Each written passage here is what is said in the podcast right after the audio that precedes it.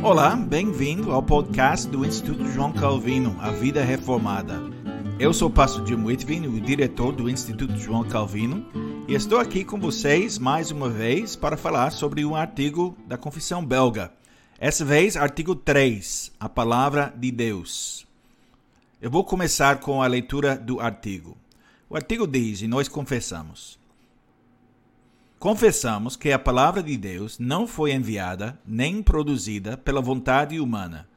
Entretanto, homens santos falaram da parte de Deus, movidos pelo Espírito Santo, como afirma o apóstolo Pedro, em 2 Pedro 1, versículo 21. Após isto, Deus, em seu especial cuidado por nós e nossa salvação, ordenou que os profetas e os apóstolos, seus servos, registrassem por escrito a sua palavra revelada, tendo ele mesmo escrito com os próprios dedos as duas tábuas da lei. É por isso que chamamos esses escritos de sagradas e divinas escrituras. Você já leu algum bom livro recentemente? Eu gosto de ler, então tenho centenas de livros, romances, histórias policiais, livros sobre a história da Segunda Guerra Mundial livros sobre política e, claro, obras de teologia.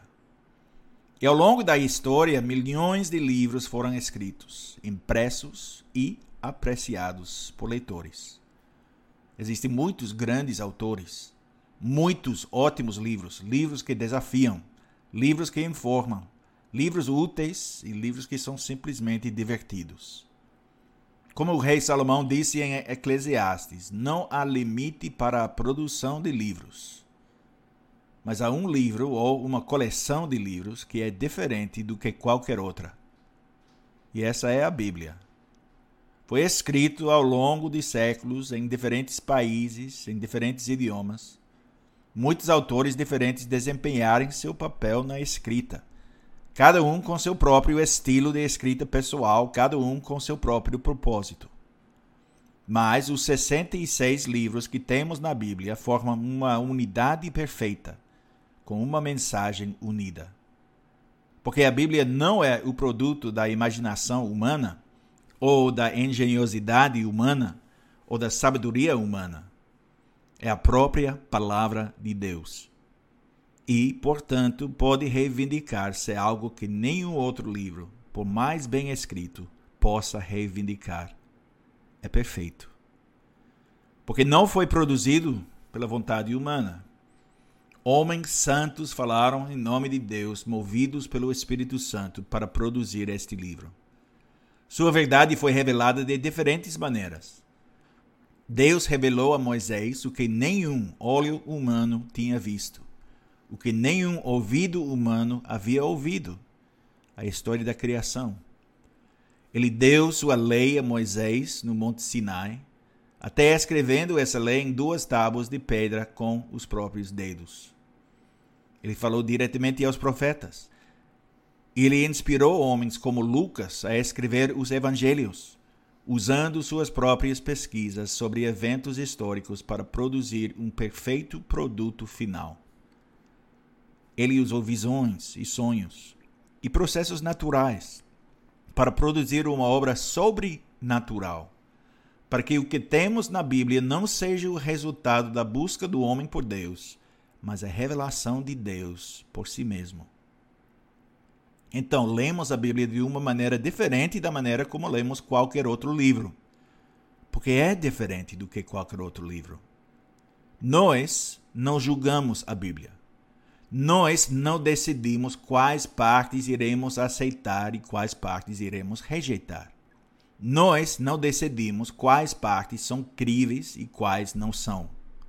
Nós a aceitamos pelo que é a perfeita e completa Palavra de Deus.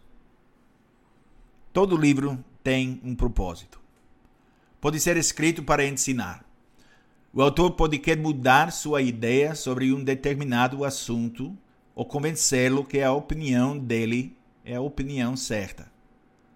Pode ser escrito apenas para fornecer algumas horas de entretenimento, para levá-lo a outro mundo, despertar sua imaginação, fazer você rir ou até fazer você chorar. Mas não é apenas a fonte da Bíblia que é única. Não é apenas a maneira como seus livros foram escritos que é única. Seu propósito, sua própria razão de existir é único.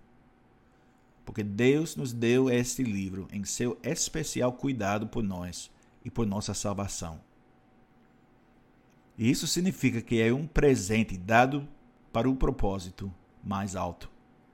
E presentes são feitos para serem apreciados.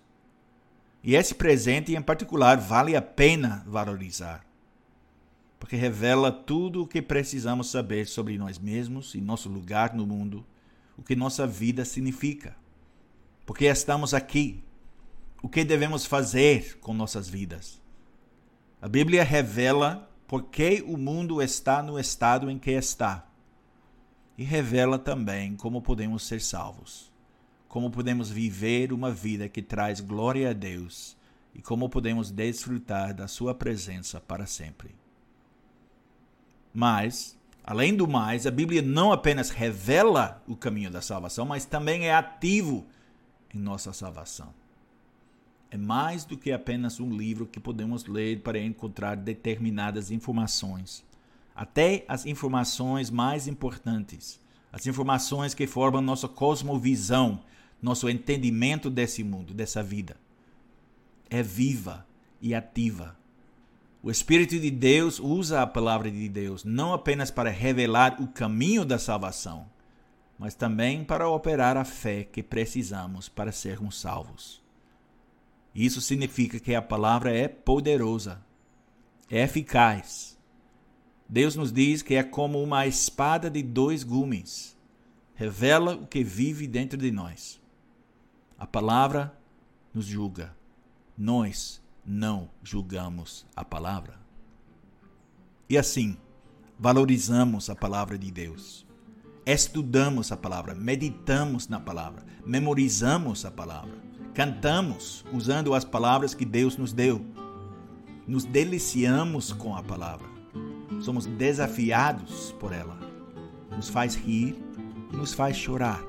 Mas não como os melhores romances, não porque seja outro livro divertido que usamos para nos distrair, mas porque é o livro que revela quem somos, o quanto precisamos da misericórdia e da graça de Deus e como Deus enviou seu próprio Filho para sofrer o castigo que merecemos em nosso lugar. Por isso, nos alegramos nesse livro que chamamos Sagradas e Divinas Escrituras. Que essa palavra seja nosso tesouro.